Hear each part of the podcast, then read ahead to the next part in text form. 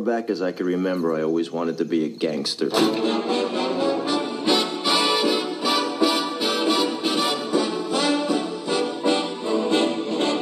Abracadapod, module 29, bonjour. Alors aujourd'hui dans la série Masterpiece d'Abracadapod, le très grand chef-d'œuvre de Martin Scorsese, Goodfellas. Voilà, donc le film date de 1990. Et aujourd'hui, euh, sans plus tarder, donc annonçons euh, le programme. As far as I can remember, Abracadapod has always wanted to be a gangster. Do you think Abracadapod is funny? Does Abracadapod amuse you? You mean funny like a, like a clown? Et Abracadapod, un podcast sur la magie du cinéma. Abracadapod, un podcast sur la magie du cinéma. un hommage à Jimmy Two Times, I'm gonna go get the papers, go get the papers. Donc, un autre personnage de gangster de la saga Goodfellas de Martin Scorsese, donc, qui était un petit peu la réponse de Martin Scorsese au parrain de Coppola. Et un film extraordinaire qui est à la fois un des plus grands films de gangsters de l'histoire du cinéma, mais aussi un des plus grands films, et euh, dont nous allons parler aujourd'hui un petit peu plus en détail, car effectivement c'est un des films qui est dans mon top 10, comme, comme on peut le voir dans un des plus anciens épisodes d'Abracadapod, sur les 10 films, sur 10 de nos films préférés, à mon camarade Patrick Zikowicki et à moi-même. Donc euh, aujourd'hui, euh, l'un d'eux est Goodfellas, les affranchis en français. Les affrançais, les affranchis. Et donc, effectivement, euh, un film de 1990, comme je disais. Mais aujourd'hui, notre histoire commence en 1986, quelques années auparavant, effectivement, euh, avec un livre. Un livre qui est une biographie écrite par Nicolas Pileggi, qui va avoir un rôle très important dans le film, et en collaboration avec Henry Hill, donc qui est le véritable protagoniste, le véritable gangster de l'histoire. Donc Goodfellas raconte en fait euh, les, aventures. Voilà, donc euh, effectivement euh, Scorsese découvre le livre en 86, il appelle directement, à froid comme ça, à chaud, il appelle Nicolas Pileggi et il lui dit, bon ça fait... il n'avait pas envie de faire un film de gangster parce qu'il avait peur d'être catalogué après Mean Streets, d'être catalogué en fait le metteur en scène de la mafia. même si Mean Street c'est pas complètement un film de mafia, il avait envie quand même de faire des choses un peu différentes, mais tout d'un coup il tombe sur ce livre qui pour lui a une espèce d'honnêteté, une espèce de franchise que n'avaient pas soit certains des films, soit certains des, des livres qui avaient pu décrire la mafia et surtout son, son, la façon dont elle fonctionne de façon interne. Et euh, c'est ça qui a intéressé en fait Scorsese et qui avait intéressé Pileggi avant lui, c'est euh, le côté street soldier, le côté soldat de rue, le côté la mafia, non pas au niveau euh, shakespearien, euh, grandiloquent et magnifique des personnages de Coppola et de Mario Puzo, qui en avaient fait des, des personnages d'une grande tragédie sur un canevas beaucoup plus, beaucoup plus important et beaucoup plus proche des tragédies grecques également. Et eh bien là, Scorsese redescend dans la rue, comme il avait fait avec Taxi Driver, et il a envie de, de faire un film qui est vrai. En fait, il a envie de faire ce que Kubrick, et on va voir qu'il y a beaucoup de points communs entre Kubrick et Scorsese, en particulier dans ce film. ce que Kubrick a voulu faire avec la guerre du Vietnam, c'est-à-dire euh, un film ultra réaliste qui montre les choses telles qu'elles étaient, même si euh, il y a le côté stylisé de ces grands metteurs en scène qu'on peut retrouver également chez un Terrence Malick et sa façon de filmer la nature en parallèle de la guerre dans The Thin Red Line, qui bien que je ne l'ai pas vu, j'ai vu certaines images qui sont absolument magnifiques. Mais donc, euh, euh, Nicolas Pileggi, lui, euh, ce qui l'intéressait, c'était, en particulier pour l'écriture du scénario, parce que c'est lui qui avec, qui avec Scorsese, maintenant que Scorsese a optionné les droits du livre, c'est lui qui, avec Scorsese, va, avec, à la travers Warner Bros, va écrire en fait le scénario, et il, il dit que ce qui l'intéressait, en fait, c'était de montrer la vie d'un soldat de Napoléon. C'est-à-dire euh, exactement euh, cette espèce de minutie, cette espèce de, de, souci du détail, et euh, au plus petit niveau, au plus bas niveau, comment fonctionnait effectivement toute cette machine, cette machinerie qui était la mafia, avec, à travers le personnage de Henry Hill, donc qui a véritablement existé, et qui a toujours été un peu quand même un outsider, bien qu'il était fortement impliqué, et un gangster terrifiant, comme nous allons voir puisqu'il était moitié irlandais et moitié italien, ce qui fait qu'il ne pourrait jamais être fait, never be made, comme on va voir dans le film, puisqu'il n'est pas italien à 100%, et ça ferait aussi le fait qu'il est toujours une espèce de d'outcast par rapport euh, à la, au crew qu'il compose avec euh, Jimmy the Gent Conway, joué par euh, Robert De Niro, et bien sûr Tommy DeVito, qui est joué magnifiquement par Joe Pesci, qui serait le seul d'ailleurs à remporter un Oscar, à juste titre d'ailleurs, il l'a bien mérité, alors que tout, il y aurait beaucoup de nominations, en particulier meilleur film et meilleur metteur en scène, mais ce serait gagné cette année-là par cette année-là par euh, malheureusement Kevin Costner et Danse avec les loups, qui est un film qui est pas mal, qui est un beau film, mais qui est quand même beaucoup moins bien que Goodfellas.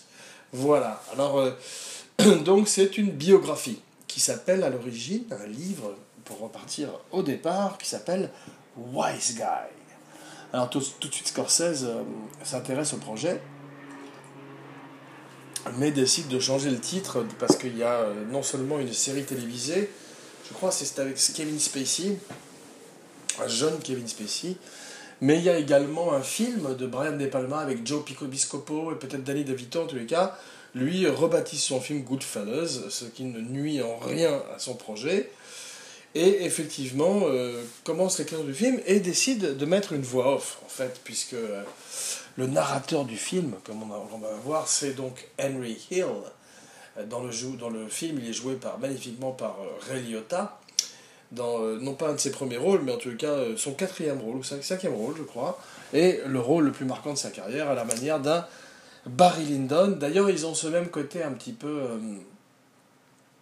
antipathique de personnages principaux qu'on voit assez rarement dans les films hollywoodiens, et en particulier des films de gros budget comme celui-là, où euh, effectivement il faut toujours que les protagonistes soient relatable, qu'on puisse s'identifier à eux et soient plutôt sympathiques.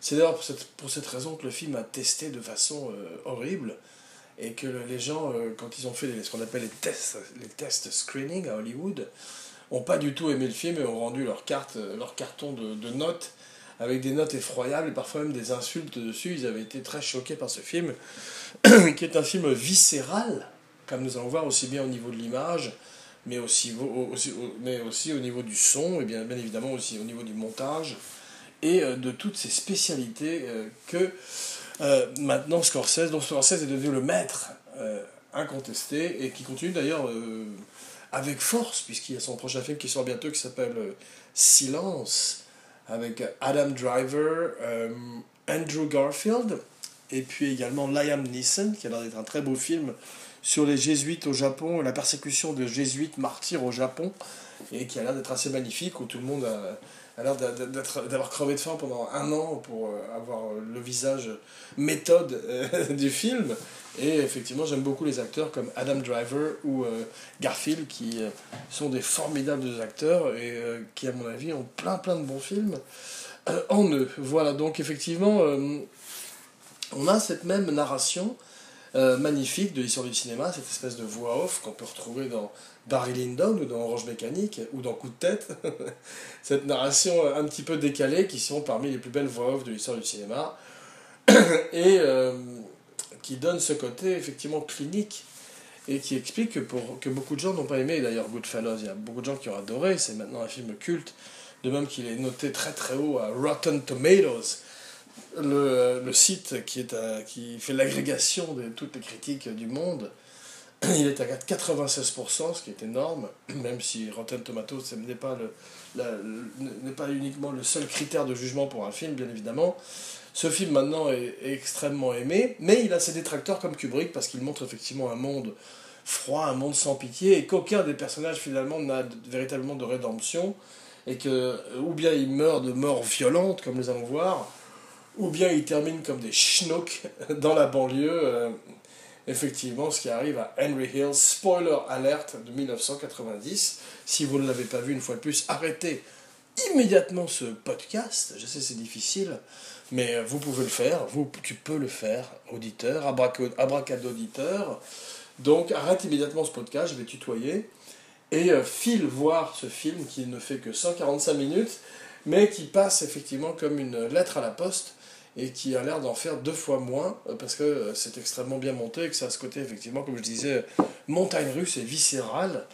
Bah, ça, Scorsese, il a voulu ce style parce qu'il a voulu en fait faire un petit peu à la manière des, des premières images de Jules et Jim, dit-il lui-même, de Truffaut, curieusement, où il y a effectivement euh, des voix off, des freeze frames, qu'on va voir, euh, et sont magnifiques dans euh, Goodfellas en particulier, parce qu'il souligne les moments, je crois qu'il y a 3-4 freeze frames en début de film, dans le premier acte, qui soulignent en fait les moments clés de la vie de Henry Hill, aussi bien quand il est jeune que quand il est plus vieux. Mais c'est vrai qu'à la manière de Barry Lyndon, l'écriture du scénario et euh, la façon dont le film est construit est un petit peu atypique. C'est plus, euh, au lieu des trois actes euh, classiques, traditionnels hollywoodiens, c'est un peu plus une structure en deux actes. rags to riches, plutôt en fait grandeur et décadence, effectivement, comme on, peut, comme on peut voir avec Barry Lyndon, où la deuxième partie, effectivement, de même que la deuxième partie de Goodfellas, nous montre le déclin et le véritable visage de cette mafia et de, de ces gangsters qui sont euh, qui n'ont rien de glamour, contrairement à la première partie qui est euh, effectivement extrêmement. qui, qui, euh, qui semble être un, prospectus et une brochure pour devenir gangster et qui montre une vie extrêmement glamour. Bah, Scorsese a l'intelligence de montrer les deux visages, il a envie, comme il disait, de coller à la réalité. Pardon. Et effectivement, de montrer une, une mafia, une réalité un peu plus dure et un peu plus euh, terre à terre que celle qu'on voyait dans, dans Le Parrain, qui est quand même effectivement un très grand film, et qui méritera une spéciale, en tous les cas les deux premiers films, ben, dans un futur proche, parce qu'effectivement c'est aussi un chef-d'œuvre, en tous les cas euh, Le Parrain numéro 1 et Le Parrain numéro 2 sont deux grands chefs-d'œuvre au même titre que euh, Les Affranchis et aussi Donnie Brasco, et bien sûr toute une génération précédente de films de gangsters dont on ne parlera pas aujourd'hui, puisqu'il y a une spéciale déjà gangster de Abracadapod de par le passé. Mais on va quand même tirer un coup de chapeau à James Cagney, Humphrey Bogart, et euh, Edward G. Robinson, et Paul Muni, effectivement, et tous les autres, George, George Raft, et, tant d'autres, effectivement, qui peuplent les grands films de gangsters euh, des années 20, 30 et 40, et euh, qu'on revisitera peut-être dans le passé si on fait une spéciale des chefs-d'œuvre comme White Heat, L'Enfer est à lui, ou The Roaring Twenties, ou Public Enemy, ou tous ces grands films, ou Little Caesar. Pardon, donc tous ces grands films, tous ces chefs-d'œuvre, qui sont des grands films de gangsters et qui, à la manière de Goodfellas, transcendent un petit peu le genre. Donc effectivement, euh, comme on voit, le film couvre une période de presque 30 ans en fait, puisque on les prend au début du film s'ils sont joués par d'autres acteurs, assez jeunes, et puis très vite, ils sont joués par eux-mêmes. D'ailleurs, ils sont beaucoup trop vieux, puisqu'effectivement, dans la vie, le personnage de Pecci, par exemple, avait une vingtaine d'années au début du film, alors que Pecci en a 40. Ça se voit, mais c'est pas grave, c'est comme au théâtre, c'est comme dans les grands répertoires, quand euh, Roméo et Juliette ont souvent 35 ans. C'est la même chose là, et bien on y croit, puisqu'ils nous le disent, ils nous racontent une histoire. effectivement, l'âge a peu d'importance. Pareil pour De Niro aussi, qui est trop vieux. Et pareil pour Ray Liotta, qui a l'air maquillé très curieusement dans certaines scènes. voilà, donc euh, c'est une magnifique reconstitution. Et le fait qu'ils qu'ils soient plus vieux que leur âge n'a aucune importance. Et ça reste effectivement euh, des performances très spectaculaires de, de la part de tous les protagonistes. Voilà, donc 1955-1980, euh, j'en parle, j'insiste là-dessus parce que il y a beaucoup de films, effectivement, comme euh, American Hustle ou certains films moins récents qui essaient de, de, répliquer comme ça les années 70 ou les années 80 et qui ont beaucoup de mal à le faire.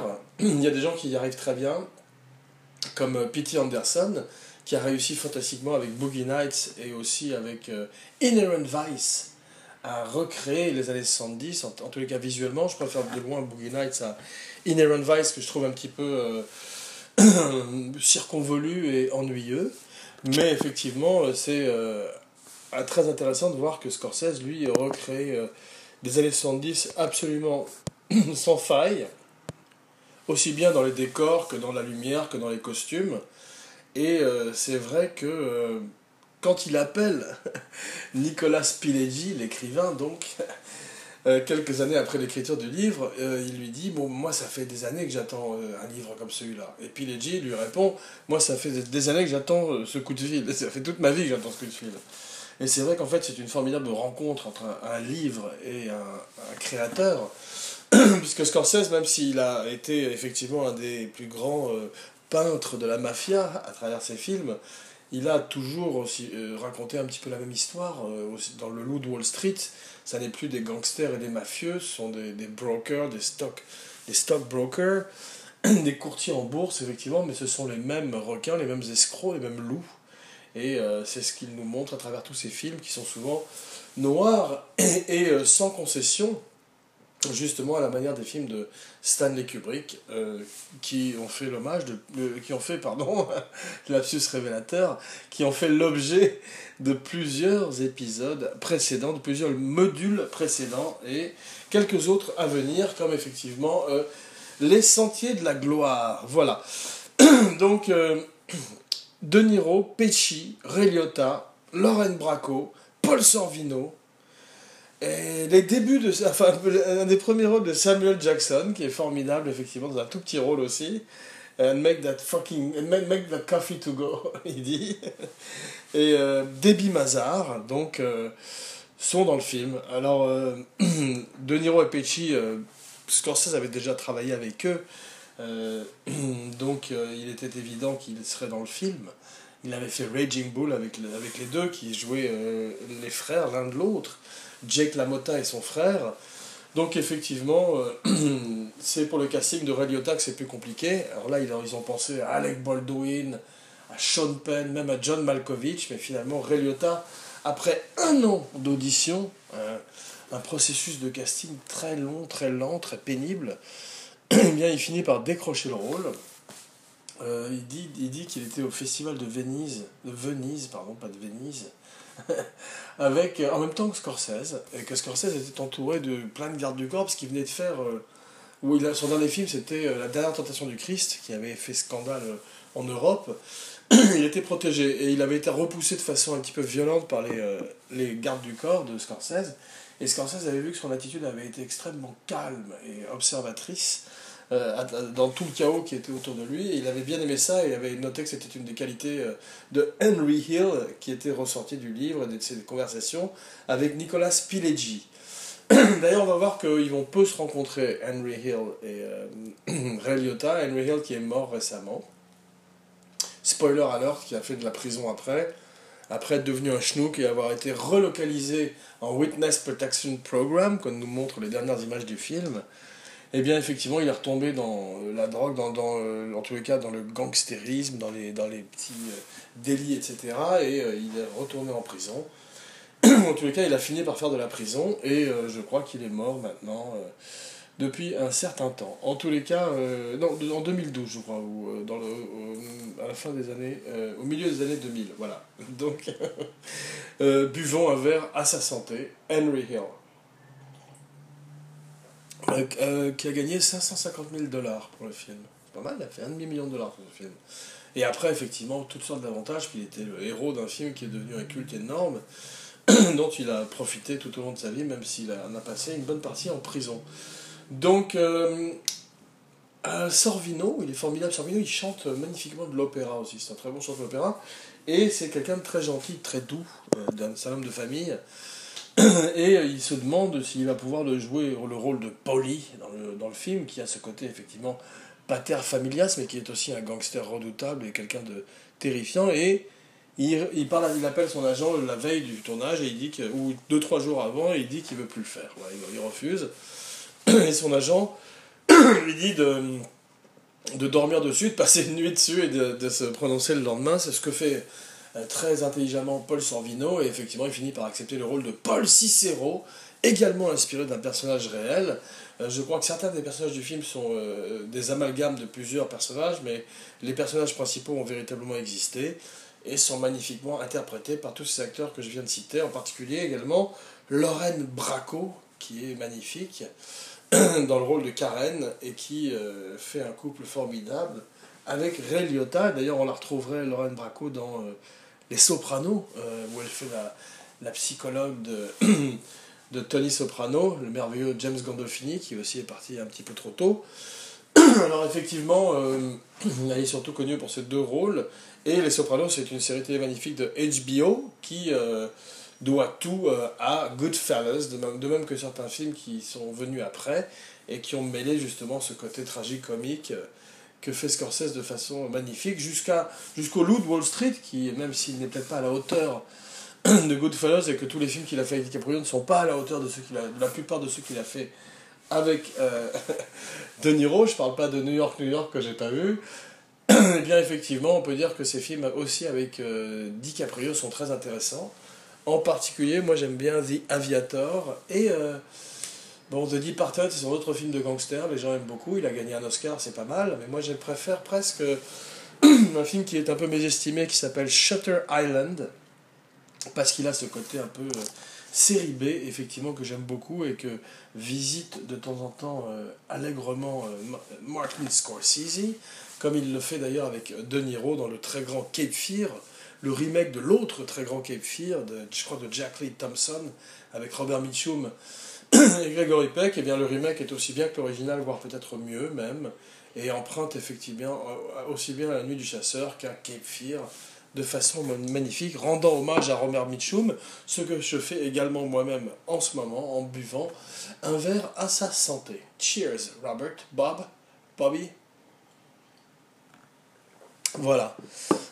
Donc, euh, euh, beaucoup d'impro dans le film. C'est intéressant parce qu'il fait un peu ce que Kubrick avait fait sur euh, Amour, à savoir que il filme en répétition les impros, il prend des notes, ils font, ils font ça ensemble et il fait ce qu'on a appris était du rétroscripting, c'est-à-dire qu'il réintroduit des répliques euh, improvisées par Joe Pesci ou par euh, Ray Liotta ou par euh, De Niro dans le script de façon géniale et ça nous donne la très grande scène de Do you think I'm funny? Funny, like, do I amuse you? Funny like a clown?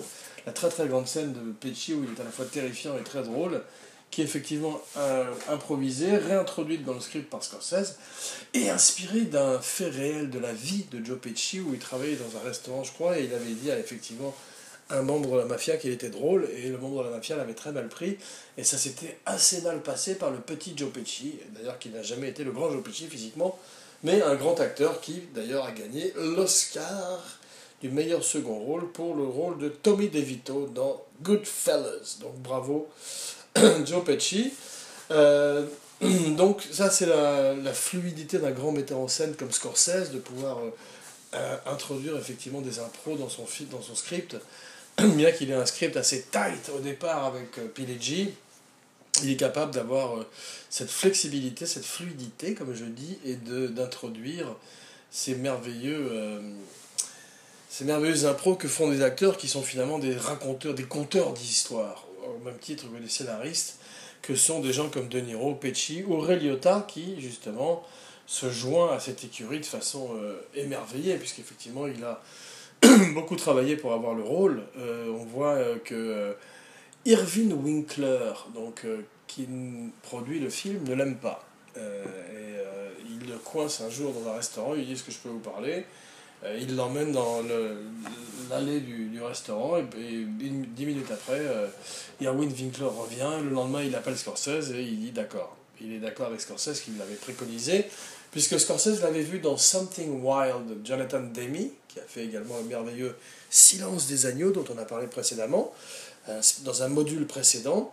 Et bien effectivement, il l'a vu dans ce film, il a vu qu'il y avait une rage, il y avait une frénésie qui aurait bien servi le personnage de Henry Hill. Et effectivement, Ray Liotta est magnifique. En particulier, euh, il est formidable parce qu'il peut passer d'un personnage tout à fait charmant, quasiment angélique, à, quelque, à quelqu'un de, de, complètement démoniaque et très effrayant. Comme, il le fait d'ailleurs magnifiquement dans une scène où euh, Karen s'est fait agresser par un horrible type, un horrible yuppie, et il arrive dans le garage du yuppie pour lui péter la gueule à coups de revolver. Et en marchant dans l'allée qui le mène à ce yuppie avant de lui péter la gueule, il change de visage, il passe véritablement de l'ange au démon, dans le même plan, avec un, un formidable travelling arrière de Scorsese, qui d'ailleurs fait des plans séquences magnifiques. Un, des plus beaux de l'histoire du cinéma étant effectivement celui du Copacabana, où il entre dans cette boîte de nuit, puisque c'est un plan séquence qui euh, a un sens, c'est un plan séquence qui avait un sens, une grande chanson de Brassens, et euh, qui n'est pas juste un exercice de voltige, de caméra, ce qui est de plus en plus facile à faire, surtout de nos jours avec le, le digital. Bien Scorsese, lui, le fait avec, en pratique, en practical, et euh, donc fait, raconte l'histoire de, de ce gangster qui veut impressionner cette jeune femme et nous montre tout d'un coup ce côté envoûtant que peut avoir ce monde sur tous ces gens et nous emmène effectivement dans une dans une danse frénétique. On va le voir d'ailleurs plus tard, au moment où Henry Hill est poursuivi par le FBI dans un hélicoptère et qu'il est dans sa voiture et qu'il est sous cocaïne et qu'il doit à la fois euh, préparer une sauce à la tomate, s'occuper d'un deal et de plusieurs choses à la fois et qu'il est sous coke, et ben Scorsese monte ça de façon frénétique avec sa grande monteuse Thelma Schoonmaker qui ferait tous ses films, qui malheureusement nous a quittés depuis, je crois, il n'y a pas très longtemps. Eh bien, on a vraiment l'impression d'être sous drogue soi-même. Et euh, c'est très spectaculaire la façon dont Scorsese a de pouvoir rendre toutes ces émotions, tous ces feelings et faire un, un, cinéma très viscéral et être euh, un des plus grands maîtres finalement de l'histoire du cinéma aujourd'hui encore, puisqu'on attend toujours ces films avec impatience. Voilà.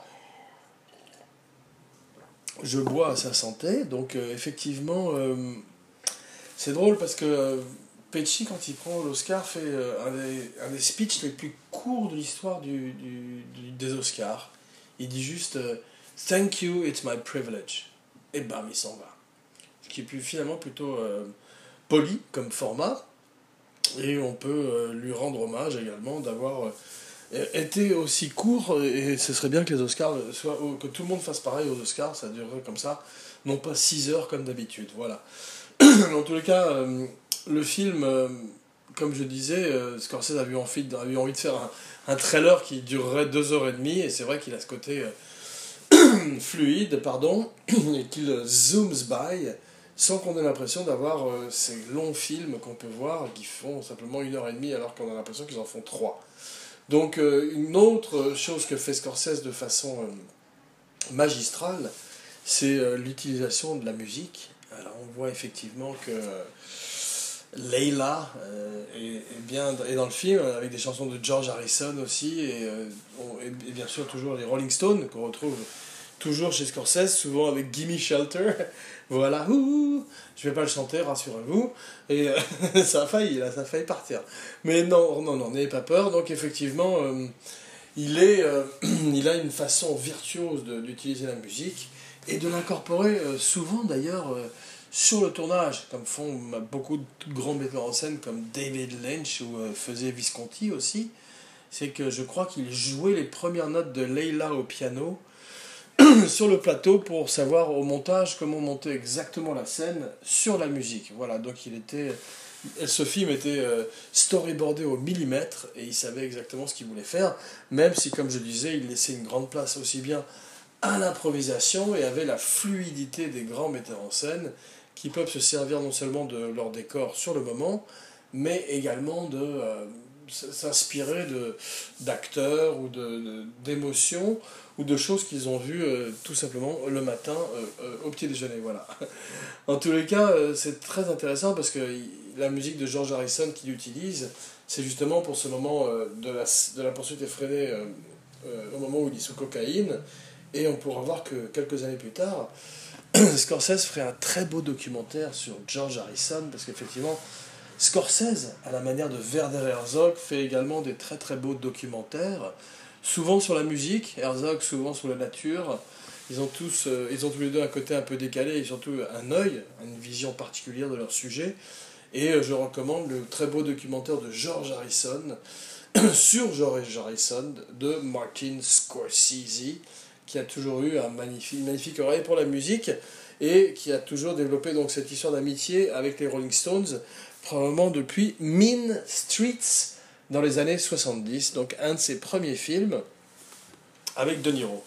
Voilà, donc euh, ce qui est drôle, c'est que cette narration du film, cette voix off est brisée, il brise le quatrième mur.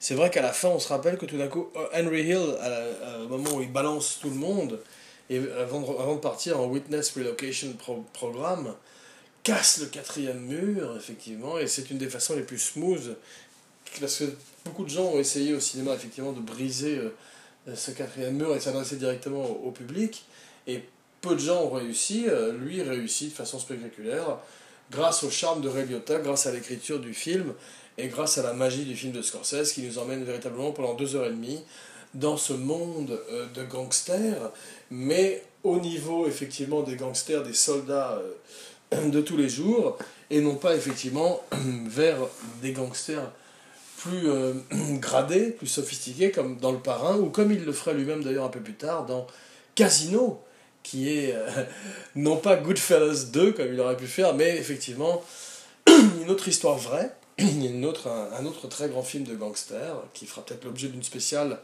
un peu plus tard, et qui est écrite également par le grand Nicolas Pileggi, Pileggi.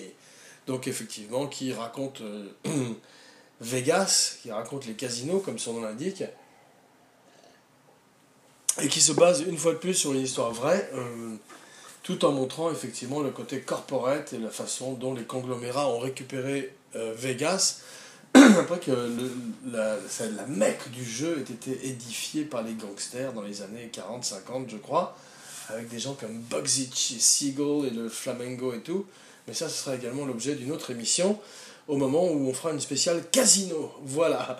En tous les cas, effectivement, euh, c'est intéressant de voir que la narration aussi euh, passe de euh, Henry Hill à Karen, au personnage effectivement joué magnifiquement par Lorraine Bracco. Et c'est intéressant de voir qu'au départ, elle est, même si elle est réticente et qu'elle ne veut pas se lancer dans la vie de gangster de, de son mari, eh bien, à l'arrivée du film, elle, elle deal de la drogue avec lui. Et effectivement, dès le moment où elle accepte de cacher le revolver qui a frappé ce, l'horrible Yopi, eh bien, elle décide de le suivre dans cette vie de gangster et euh, malfamée et c'est très intéressant de voir qu'elle est aussi qu'elle est corrompue et qu'on peut dire que euh, Henry Hill est tellement toxique qu'il corrompt d'une certaine manière tout le monde autour de lui voilà. Donc je voudrais aussi parler d'un autre film de gangster qui parle également de de gangsters de petits gangsters au jour le jour. On peut pas parler de, de films de gangsters avec de soldats de rue sans parler du très grand Donnie Brasco avec Al Pacino.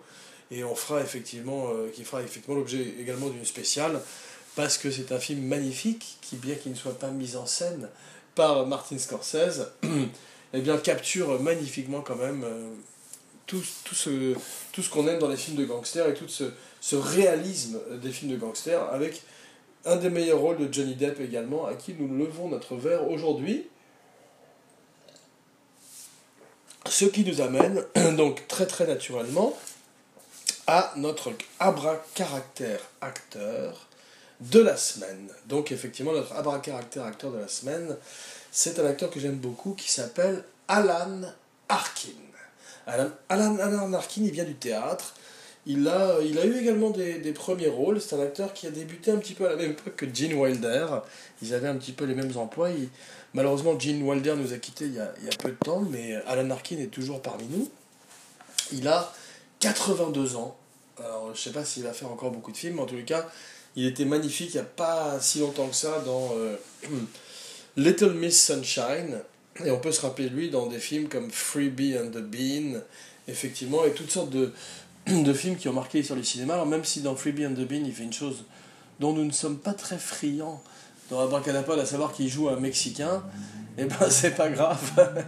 il le fait très très bien face à un James Caan, c'est surtout un, des, un des ancêtres des films de flics, ces films de flics qu'on aime beaucoup, où euh, il y a tout d'un coup une body story entre deux flics, et ça va effectivement de French Connection à L'arme fatale, en passant par Adieu poulet, euh, voilà, ou Peur sur la ville effectivement. Donc on voit qu'il est également euh, dans The In-Laws, un très très bon film avec Peter Falk.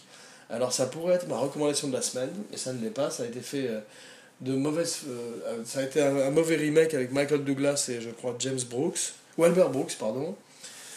Et effectivement, l'original est beaucoup plus drôle, The In-Laws avec Peter Falk et le grand Alan Arkin, à qui nous tirons notre chapeau aujourd'hui en l'abracaractère acteur de la semaine en espérant qu'il fera encore des films. Et on l'a vu quand même dans Argo aussi, il n'y a pas si longtemps.